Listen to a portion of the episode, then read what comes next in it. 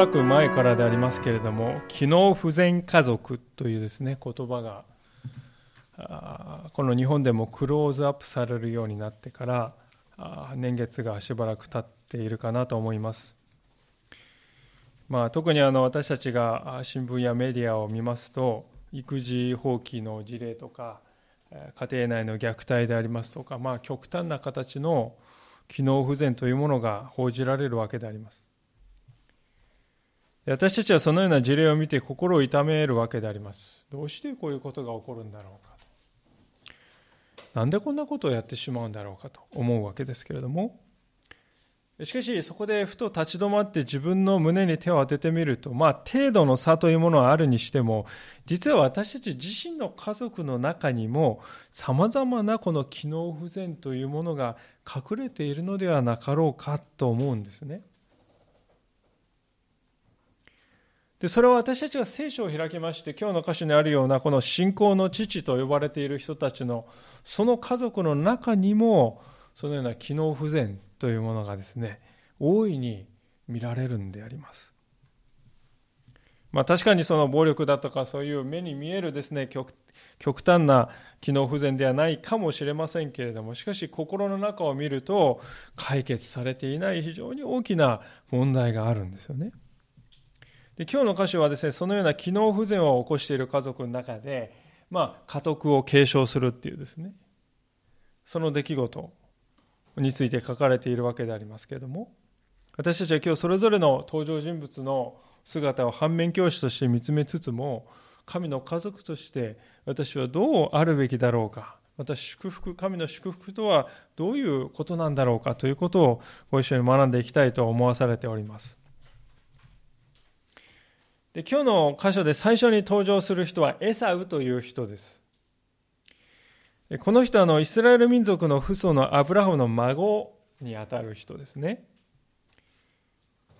彼の祖父のアブラハムはメソポタミアのウルというところに住んでいた時に神様から飯を受けてカナン、つまり今のイスラエルにやってきました。それはこのアブラハムという人を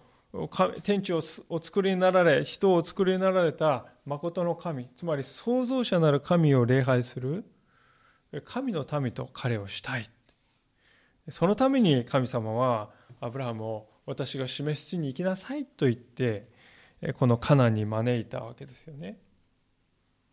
ですから、まあ、この成り立ちから言いましてですね、この新しく神様が作ろうとしていた民というのは、ただ、誠の神を礼拝するというだけではなくて、この民を見れば彼らの信じている神様はどういう神様かが分かるというねそういう民を神様は作ろうとしたわけです。私たちもそれ同じですよね。クリスチャンって皆さん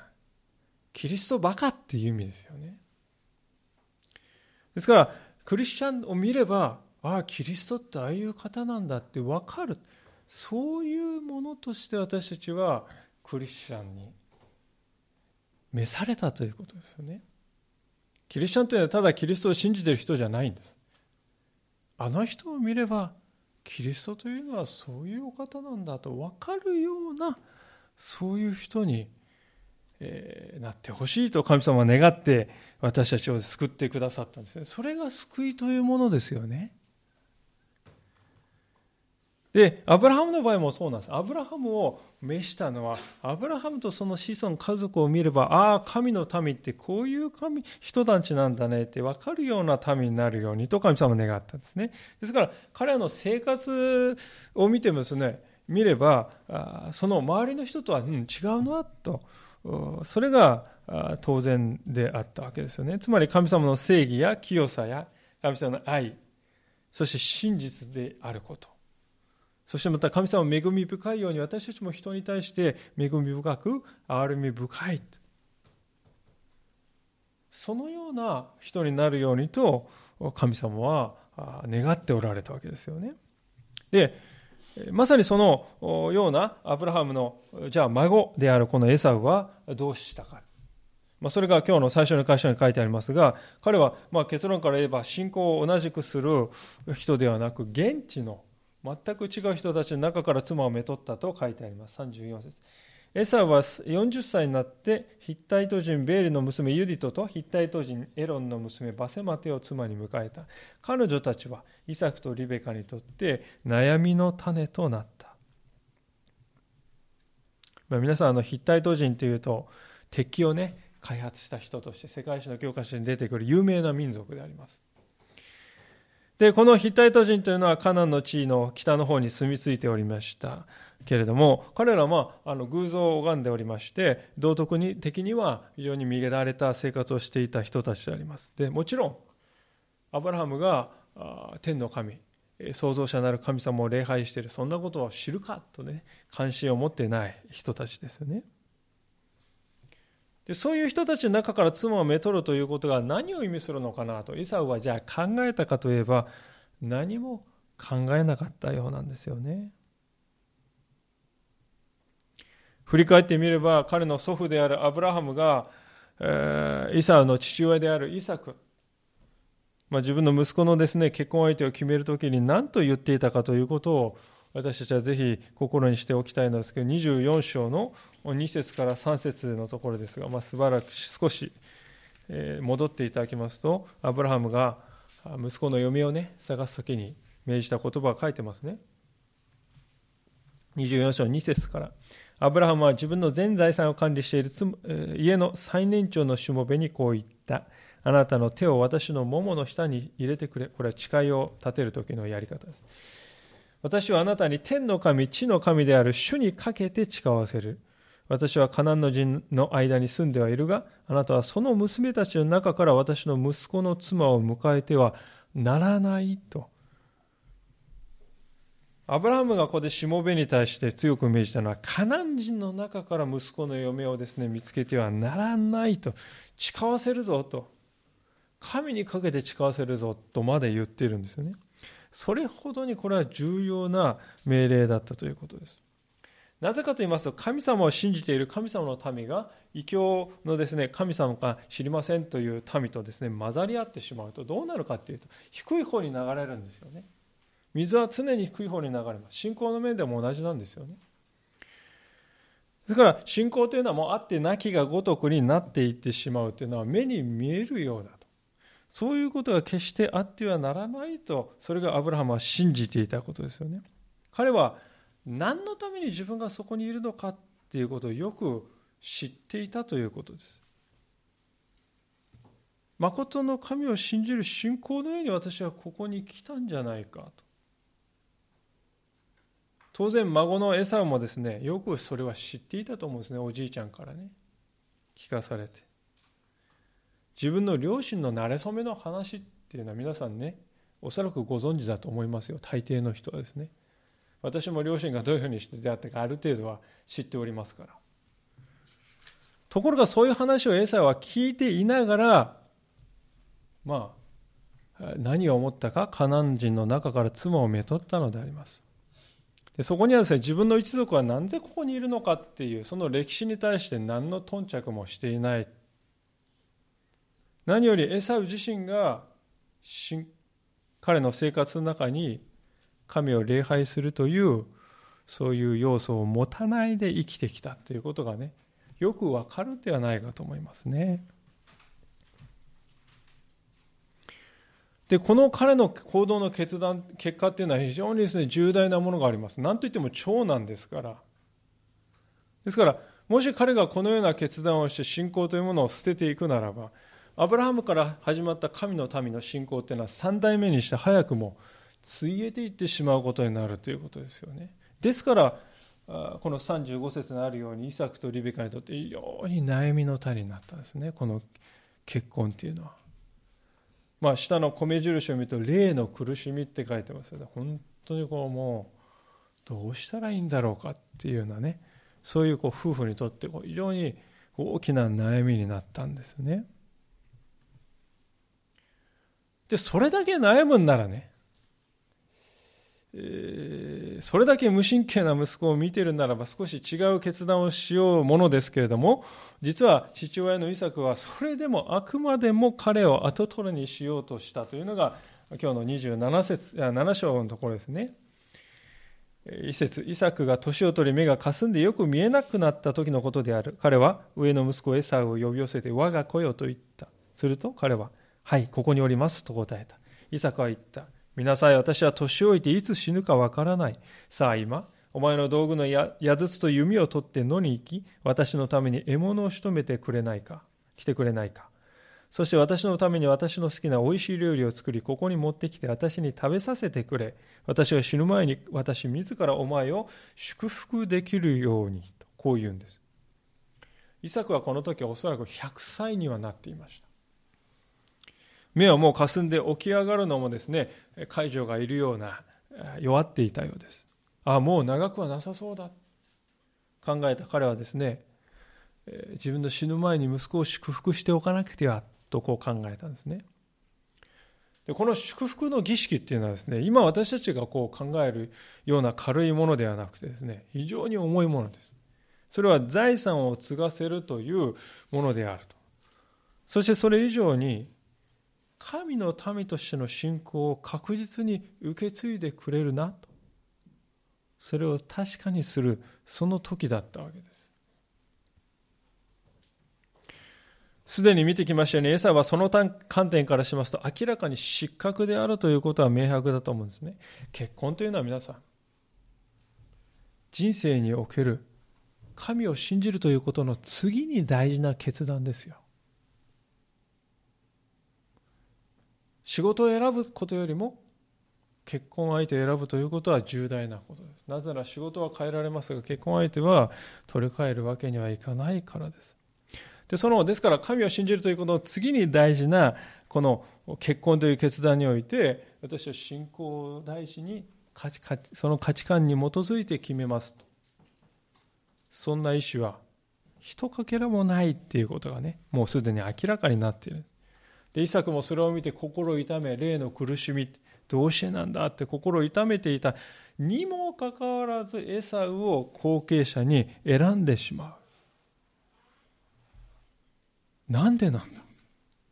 聖書はその理由として肉の味が恋しかったからだと語っていますよね。でイサクはですね息子の信仰っていうのを見てんじゃなくて肉というもので祝福を与える相手を選んでいる多分後ろめたかったと思うんですよね。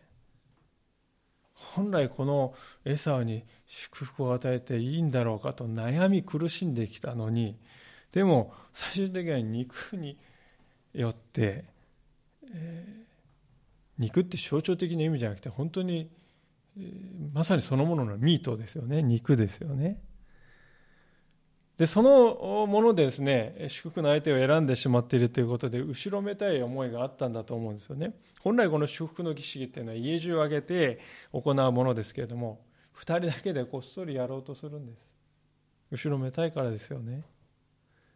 皆さん、これを見るときに家族を率いるリーダーとしての自覚があるだろうかと。残念ながら微塵も感じられないのではないかと思うんです。イサクはアブラハムの息子として何よりも信仰に基づいて家庭を治めて妻や子供を導くそういう責任を託されている人ですところがもう彼はそのリーダーシップを長らく放棄していたようです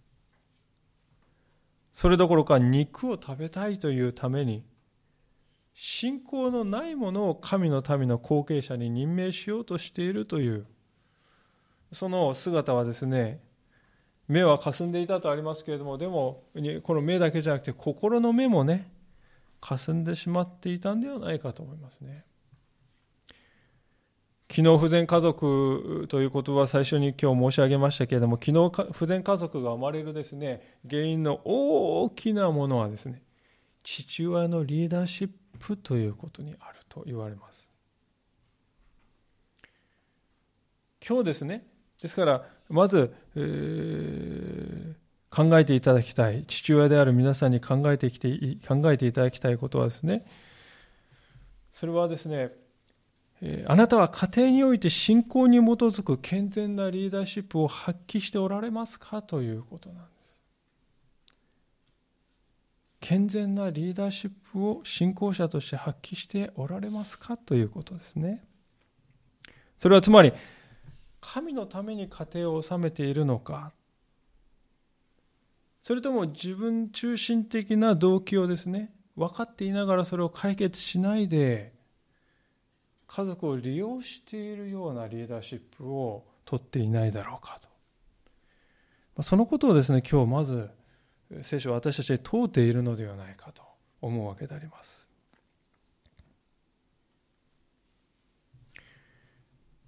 さて、そういうわけでイサクとこのエサウが密談をして2人だけでしているわけですけども、何分ですね、狭い家庭の中ですから、妻の耳に入らないわけはないんですよね。でそれで、えー、5節からのところがに書いて書いてあるわけですけれども、リベカはイサクがその子エサウに話しているのを聞いていた。それで、エサウが獲物をしめ仕留めて父のところに帰持ってこようと野に出かけた時リベカは息子のヤコブに言った。今私は父上があなたの兄エサウにこう言っておられるのを聞きました。獲物を取ってきて私においしい料理を作ってくれ。食べて死ぬ前に主の前でお前を祝福しよう。さあ今息子よ。あ今子よ。私があなたに命じることをよく聞きなさいと。皆さん誰に家を継がせるかっていうのは家の非常に大きな問題課題ですよね。それを盗み聞きという形でしかね妻は聞けないんです、ま、これは本当に私は大きな悲しみだなと思います、まあ、これが示していることは普段からこの夫婦はコミュニケーションがほとんど取れていなかったということではないでしょうか家の将来息子の将来といった本当に大きなことを夫婦でとことん語り合ってきたかと問われるならば語り合ってないんですね。ですから、夫はですね、妻に一言も相談もせずにですね、これ、本来ならば家中挙げて祝うはずのですね、祝福の儀式を勝手に二人だけで済ませようとしてしまうんですよね、夫の方は。え、まあ、妻などいないかのようなですね、あの、振る舞いですよ。ですからそれ自体リベカにとって非常に傷つくことだったと思うんですね。でもこれはですね、この夫婦の中ではありふれた光景だったんだなと思うんです。ですから、機能不全家族というものが生まれる本当にもう一つの大きな原因は夫婦間のコミュニケーションに断絶があるということですね。とことん本音で語り語り合える安心した安全な環境というものがなくなっていたということです。でこの断絶がですね、深い根深いものであるのは、この妻の方もですね、夫のイサクはこそこそとね、エサウとやり取りしてるの聞こえたんですよ。聞こえたらバーンとかあなたとかってね、やったかというと、あもうこの夫に何を言っても聞いてはもらえまいなと考えざるを得なくなっていたと。でそこで彼女は考えたことは、弟のヤコブの方に兄のふりをさせて、そして、エサウになり、兄になり代わって息子が祝福を受けるようにと仕向けるんだと。それが私のやるべきことだと。でそのやり方がまあ17節までのところにいろいろと書いてあるわけですね。まあ、簡単に言えば、イサクが肉が好きだと。美味しい肉料理を作って、そしてエサウの大衆がしないから、そのためにエサウの服をね、ちょっと着古した服を着かせて、そしてエサウは毛深いから、しかし、えー、ヤコブは毛が薄いからどうしようかと。小ヤギの毛皮を持ってきて腕に巻きつけて偽装すると。よくここまでね、やるなと思うほど巧妙な方法を彼女はパパパッと考えましたね。もしかしたら前から考えていたのかもしれない。もしこういうふうになったらこういうふうにして夫を騙すしかないと。で、ヤコブはそんな母の思いがけないような大胆なですね、ことを聞いてですね、狼狽してますよね。もしこれバレたら祝福どころかね、俺を騙したなって言って呪われちゃうんじゃないですか。そういう、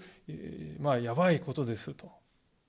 それに対して母親は何と言ったかというと、非常に印象的なことを言いますね。母は、13節です。母は彼に言った。子よ、あなたへの呪いは私の身にあるようにと。ただですね、弟の方を襟好みして偏愛していた、エコひいきしていたというだけでは、これはちょっと簡単に説明できないようなね、すごい言葉です。あなたに呪いが来たらそれは私にあるようにと。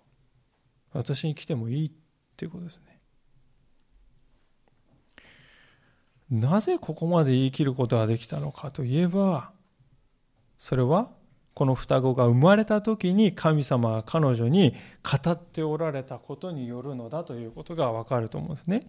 え振り返って25章の22節のところにこう書いてありますね。25章22節子供たちが彼女の腹の中でぶつかり合うようになったので、彼女は、こんなことでは一体どうなるのでしょう、私はと言った。そして主の御心を求めに出て行った。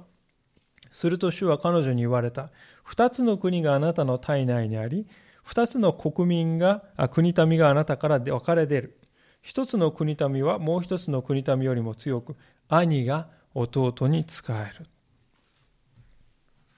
神様はここで兄が弟に仕えることになるだろうと。この兄弟の行く末をですね、誕生の時から予言しておられましたね。で、リベカという人はこのことをです、ね、覚えてるんですよ。神様言われたんだからこれは確実になるんだとね、確信してるんですね。ですから、ここでね、ヤコブが呪われちゃうんじゃないですか、もしバレたらって言ったんですけれども、ヤコブが呪われることはありえないってですね、えー、分かっていましたから、このようなですね強い言葉を弟の方に語ることができたんですね。ですからこのことから何が分かるかと言いますと同じ夫婦なんですが神の御心ということに対する態度はですね夫と妻で全く異なっているということです。夫はですねもちろんリベカから聞いてたと思いますよ。兄が弟に仕えるって私言われたんだ。そうか。でもそれを気にかけないのが夫ですね。しかし妻の方は神様があのように言われたのだということをしっかりと心に留めていたわけであります。ですから、神様の御心に対する態度がですね、夫と妻で全く異なっているわけですよね。一致していないんですね。で、ここまで言われたらですね、強い覚悟を持っているな、母はと聞かされたヤコブはどうしたかというと、18節のところですが、ヤコブは父のところに行き、お父さんと言った。イザクは、おう、お前は誰かに我が子よと尋ねた。目が見えませんからね。ヤコブは父に、長男のエサウです。私はお父さんが言われた通りにしました。どうぞ起きて、座り、私の獲物を召し上がってください。そうして、自ら私を祝福してくださいと答えた。イサクはその子に言った。どうしてこんなに早く見つけることができたのかね、我が子よ。彼は答えた。あなたの神、主が私のためにそうしてくださったのです。皆さん、ヤコブは、私は長男のエサウですって言いますね。ヤコブとして祝福を受けるんじゃなくて、エサウとして祝福を受けて、悔しくないの？悲しくないの？って思うかもしれませんけれどもね。でも、芝居はそこまで、そこだけではないですね。私はあなたが言われた通りにしましたよと言い、実際朝も書かずに、そこの囲いの中からですね、これがいいって言って引っ張ってきたね、えー、家畜ですよね。で、その家畜を私の獲物です。言い切っています。まあ、なんという高顔無知な言葉だろうか。しかし、極めつけはですね、一番大きな問題は、イサクに嘘をついたというよりも、20節を見るとですね、何と言ってますあなたの神、主が私のためにそうしてくださったんです。神の名前をも使ってるんですよ。でこれ必ずしも言う必要なかった言葉だと思うんですよね。でもこう言っとかないと父親は信じてくれないんじゃないかとなんか恐れたんでしょうね。ですから私はあのこの言い方を見るとヤコブという人のねこの時の信仰の状況っていうのはですね見える気がしますよね。神がそうさせてくださったんですなんて真っ赤な嘘に対して神様の名前を使って言うんですよ。ですから、ヤコブという人はこの時まだね、本当の意味で神様に出会ってはいなかったと思いますね。個人的な意味で神様を知ってはいなかったと思うんです。神様を恐れる、神様を本当に、知った人は例外なく神様に対するですね、健全な意味で恐れを抱くようになりますね。怖い怖いっていうね、子供がお化けを怖がるようなそんじゃないですよ。健全な意味で神を恐れるっていう信仰が与えられるんですが、そういうものがないんですよね。ですから親を欺くために主がそうさせてくださったんですって言ってしまうんです。つまりヤコブの信仰はまだ知識のレベルにとどまっていて彼自身の人生の経験になってないんですよね。ですから彼はこういうですね不遜な振る舞いもできてしまったんですよね。で私は本当にそうしますとですねヤコブという人はとんでもない、えー、ねえー、人だと。思うかもしれないんですけれどもですねしかしその一方で彼のこの態度っていうのは一概にこの否定ばかりしてはいけないんではないかなと思うんですよね。どういうことかというと、もし一歩視点を変えてみますとね、このヤコブと母親のリベカっていうのはですね、父イサクがする祝福っていうのをそれほど価値のあるものって考えているってことですね。もう本当にここが極めつきに重要な、まあ、死活的にね、未来を決定づける非常に重要な、ね、祝福なんだっていうふうにね考えてるんですよね。あのあんなねあの分かってないなんていうか盲録して弱っちゃったお父さんの何何回言ったってもう知らないわよって言ってそういうんじゃないんですよ。取るに足りないものとして捉えてないんですね父のね祝福というもの。逆なんですよ。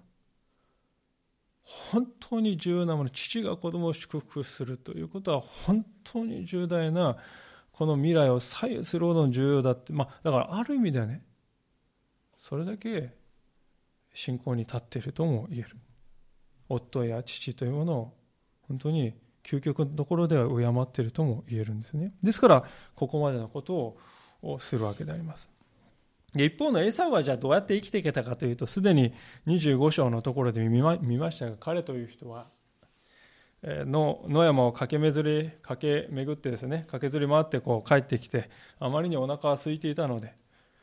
たまたまそこで弟のヤコブが豆を煮ていた。あまりに腹が減っていたのでその一杯の豆と引き換えに自分の長男としての権利を売り渡そうじゃないか。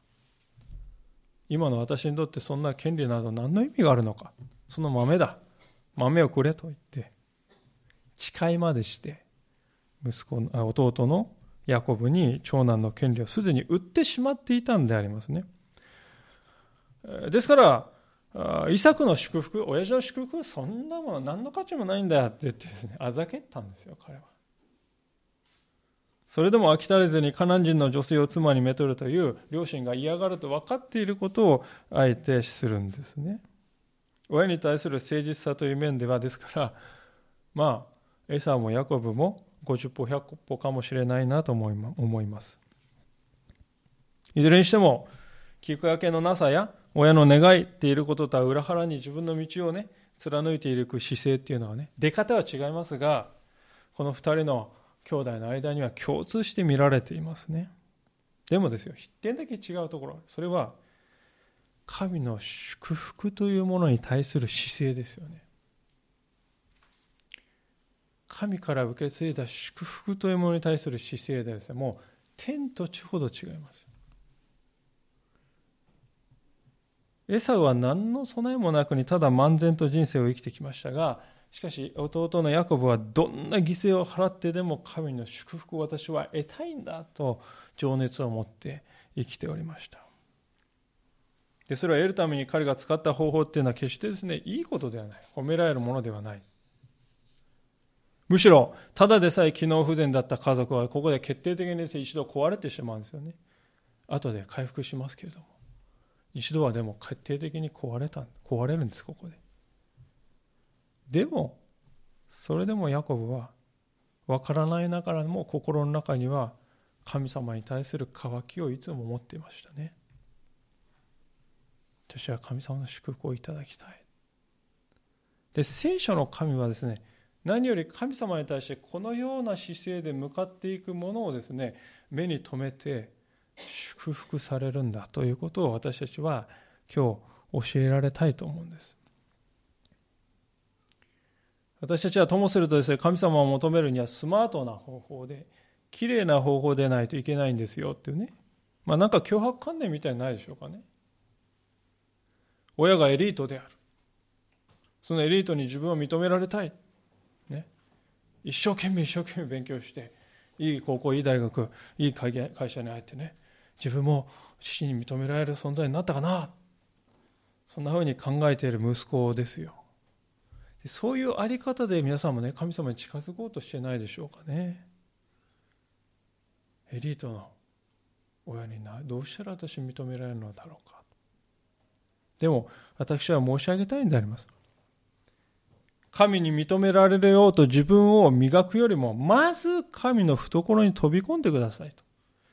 まず神とお方がどういう方かを知る方があなたにとってはるかに意味のあることなんだと。格好が悪か悪くたっていいじゃないですか。失敗の連続でもいいじゃないですか。神様はご自分を求めてくる子供を拒むということは決してありえないお方であります。有名なルカの15章の宝刀息子の例え皆さんもよくご存知でありますがろくでなしの弟ですよね。まあ父親の財産を生きているうちから半分よこせと言いその財産を持って一切学会一切合祭を持って家出し湯水のように使い果たして一文なしになり豚の餌も食べられないほどになりどの面下げて帰れるだろうかと思ったけれども私にはそこしか帰る家がないからと言って父のもとに帰っていった時に父が彼をどのようにして受け入れたかと。神様はそのように私たちに同じように接してくださると聖書は語っているのであります。ヤコブがですね神を求める姿勢というのは評価されるものでは決してありません。こんな方法でない方法でいい方がいいに決まってるんですがしかし父親を見てください。兄が弟に仕えると聞いている。それでも神の御心に反して独断でことを進めていく強引に進めていく父親がいる、まあ、そんな夫の姿を見ても長年にわたり、えー、言っても聞いてくれないからと。諦めているような妻がおりし妻は妻で夫を騙そうっていうことも両親のね、まあ、大きな咎めもなくできてしまうっていうねそういう過程であります。それが彼の両親でありますよ。で彼の兄はといえば神様の民であるために一番大事なのは信仰であります。そんなものは知るかという。そして一般の豆と引き換えに神の祝福である長男の権利をやると言ってしまうような人が兄である、まあ、ですから本当に機能不全家族の中でヤコブがですね唯一祝福を受け継ぐことができるようになる道はこれしかなかったのかなとそう言えるんではないかとも思うんですね。このような家族関係をもたらしてしまった大きな原因というものが、この父親のイサクですよね、やはり。彼が家庭の中で霊的な意味でリーダーシップをですね、健全なリーダーシップを発揮できなくなってきた、なっていた。えまあ、そのですね、本当にこう、実際の姿っていうのがですね、リアルな姿っていうのは次の箇所に書かれていると思うんですね。21節ですが、そこでイサカはヤコブに言った。近近くに寄ってくれ、我が子よ。お前が本当に我が子エサウなのかどうか、私はお前に触ってみたい。ヤコブは父イサクに近寄ると、イサクは彼に触り、そして言った。声はヤコブの声だが、手はエサウの手だ。皆さん、ここでイサクの中で混乱が生じてますよね。耳から聞いた情報では、ヤコブだな。本来ならここで問い詰めるべきだったと思います。お前本当にヤコブなのか？あ、エサウなのか？ヤコブの声しか聞こえないぞ。あれを言ってみろとかね。まあいろいろ、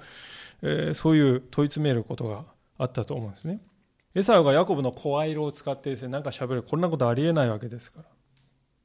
特にイサクは目が見えないんですから目が見えないということは耳から入ってくる情報は非常に重要でありますねところが彼はですねそれ以外の感覚によって解決していこうとしてしまうわけですね初めは手で触った触覚というものに頼ったために簡単に子羊のね子ヤギの皮によって彼は騙されてしまった。で念を押すんですね。本当にお前は我が子エサウだね。そこでまたもやヤコブの声が返ってくるんですよ。そこで、ん？と耳に聞くチャンスがあったと思うんですが。で一番大事なことはですね、神様、私は今これをしようとしている、これはいいことでしょうか？これは正しいことでしょうか？あなたから出たことでしょうか？と神に聞くということですね。彼の人生において子供に祝福を受け継がせるということはもう人生のクライマックスですよね。それだけ重大な決断をですね、神様に相談することなしにしようとしている。でそして代わりに彼がですね頼ったのは何かというと味覚ですよね今度はね味覚味ですよリベカが作った肉料理をですねうんまさしくエサウの味だのと誤解してしまうんですね。で最終的に彼は何によって騙されますか？それは収穫ですね。匂いですよね。エサウの衣服の匂いによって最終的に欺かれてしまうのであります。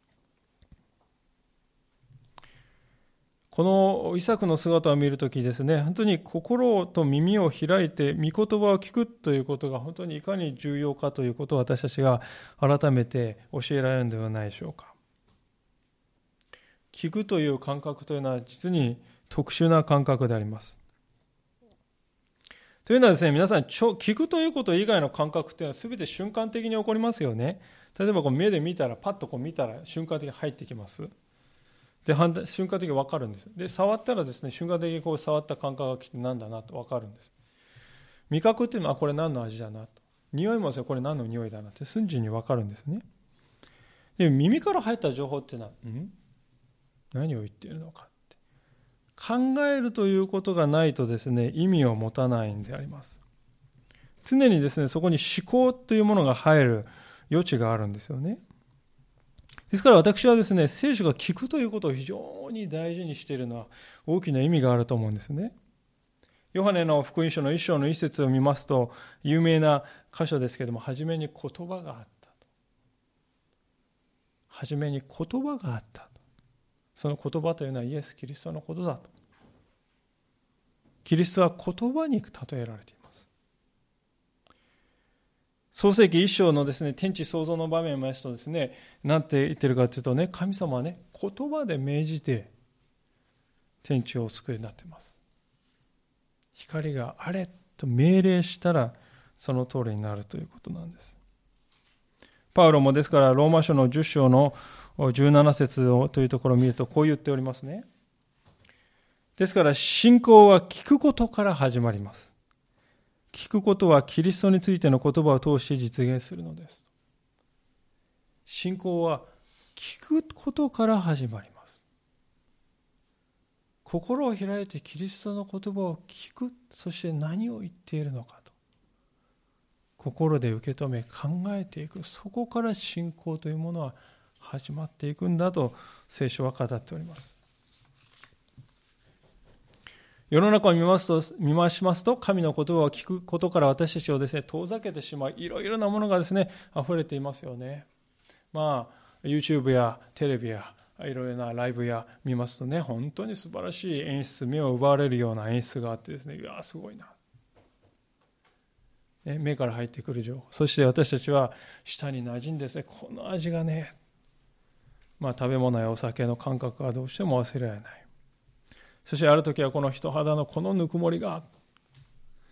手から来る触覚ですよね。本当に私たちは心は理性は狂わされてしまう時に狂わされてしまいます。で私たちは神様に聞くという神様の言葉に聞くということよりもですねそれ今申し上げたような感覚というものを優先していくとですね人間というのはですね皆さん簡単に欺かれてしまいますよ。イサクはどうでしょうか？私は目が見えないと。自分の弱さをよく分かっていたはずですね。にもかかわらず家を継がせるという一番大事な問題を妻に相談せずに自分だけで決めてしまおうとする。心に疑いがある。本当にこれでいいのかな。にもかかわらず神様、私はどうするべきでしょうかと祈り聞こうとしない。そして彼は触覚に頼り味覚に頼り収穫に頼って神ではないものに頼ってその結果何が起こったかというと実の息子に裏切られるという結果であります、まあ、本当にこう一人相撲であり哀れとしか言いようのないイサクの姿であります。私たちはこの彼の姿を見るときですねあなた方も神様の言葉に聞くというそのプロセスを省略してしまったらこのようなものになってしまうんだよと教えてくださっているのではないだろうかと私は思っております。さてそういうわけで今日私たちはですねこの神の民とであるイサク一家のいろいろな姿を見つめてまいりました。夫婦の間には会話がありません。兄は親を悲しませています。弟は弟で母親と結託して父親を騙しています。こんな彼らの姿を見るとき本当にまさに機能不全家族そのままじゃないかと思います。これがあの信仰の父アブラハムの息子の一家か。そう思うかもしれませんが。でも本当に我が身を振り返ってみるとき実はここに書かれているのは私たち自身の姿ではなかろうか。私の家庭私たち自身の家庭の事柄ではなかろうかと思うわけであります。私たちの中に完全な親は一人もおりません。気がつかぬうちに相手を傷つけ子供を傷つけ妻を傷つけ時には嘘をつき合い時には争い合い時にはエコひいきをし時には親の子供親の心をこう知らずまあ、それを地で行くような歩みをしてしまう子供だった。まあ、それはね、正直に自分を見た時の自分自身であり、また私たちのこの家族ではないだろうかと思うんですよね。しかし、そういう私たちが今日ぜひとも目に留めるべきことが最後に書いてあると思うんですよね。それはですね、神という方はそのような、たとえそのような家族であっても、憐れみを持ってご自分の計画を成し遂げてくださるお方なのだということです。28節と29節をお見せしますが、神がお前に天の露と地の肥沃豊かな穀物と新しい葡萄酒を与えてくださるように、諸国の民がお前に仕え、諸々の国民がお前を不死拝むように、お前は兄弟たちの主となり、お前の母の子がお前を不死拝むように、お前を呪う者が呪われ、お前を祝福する者が祝福されるように。イソカは三つの祝福を祈りましたね。第一は収穫です。収穫が大いに祝福されるようにと。第二は彼の中から王が出てくるようにと。第三には彼こそが他の兄弟の主人になるようにと。まあ、特に注目したいのは第三の祈りですね。イサクはここでエサウをヤコブの上に立てるつもりで祈ってるんですよ。でも実は彼はヤコブをヤコブをエサウの上に立てる祈りをしたのであります。彼らの誕生の時にリベカに語られていた神の予言がまさしくここでその通りに実現したということですね。そして第二の事柄である彼らの中から王が出るようにという祈りはまさにヤコブの子孫であるイスラエルの民から救い主のイエス・キリストが生まれてくるということによって成就していくわけです。人間は浅はかであります。しかし、人間の浅はかさや愚かさ、あるいは機能不全というこの罪の現実がありますが、そのようなものをも超えて、神様はご自分の御心を成し遂げていかれるお方なんだ。そういう事例を私たちはここの家族の中に見るのではないかと思うんですね。私たちはにもかかわらず神様の祝福は素晴らしい人にだけに、ふさわしい人にだけにご褒美としていただけるものなんだというような誤解をしてしまうことがありますが、でも聖書を読んでいきますとね、神様という方は立派な行いや素晴らしい人格や美しい生き方やそのようなものを追い求めていたそういう人たちの中よりもむしろ罪の真っ只中に生きながらも何とかして神を握ろうとしてきた。その人たちを姿そのたちその人たちの中においてご自分の計画を成し遂げてくださるということです。ですから私たちはこの世の中の罪を見てねあるいは自分の家族を見てね機能不全だな。そう見出してもそこで絶望する必要はないということですよね。神様は人の愚かせや人の起こした罪さえも時にご自分のご計画の実現のために用いることができるお方だからです。神様のご計画というのは私たちの思いを超えてはるかに偉大なものであるということです。ですから私たちに問われていることはたった一つだけだと思うんですね。ヤコブを見てください。不十分です。簡単に神様の名前を使って神様はさせてくださったんですよって嘘を言ってしまうような信仰です。ちぐはぐな生き方かもしれません。でも彼は神の祝福を追い求めていました。神を慕い求めていました。それが彼の人生を決定づけることになります。やがて彼が本当に苦労を経て成長していく、そのベースにあるのはいつも私は神の祝福を追い求めて生きるんだってただそれだけですよね。ですから私たちはね神様のを求めるときにいや私もうね今はダメだからねもうちょっとマシな人間になってから洗礼受けます、ね、もうちょっとマシな人間になってから教会なんか関わります。そうではなくてあれまたもうちょっとマシな人間になったら神様認めてもらえる。そうではなくてあるいはまた私たちは昔あんな罪を犯してしまいました。今もね後悔の連続ですから。なかなかそこでから抜け出せないんですよ。そうかもしれません。そういう人であったとしてもいいんです。今これから私はどう生きていくのか。神様を求めて神に聞きながら神の祝福を私は握るんだ。とそのように生きていこうとする。それがね私たちの人生に祝福をもたらす生き方なんだということを今日ぜひ知っていただきたいと思います。お祈りいたします。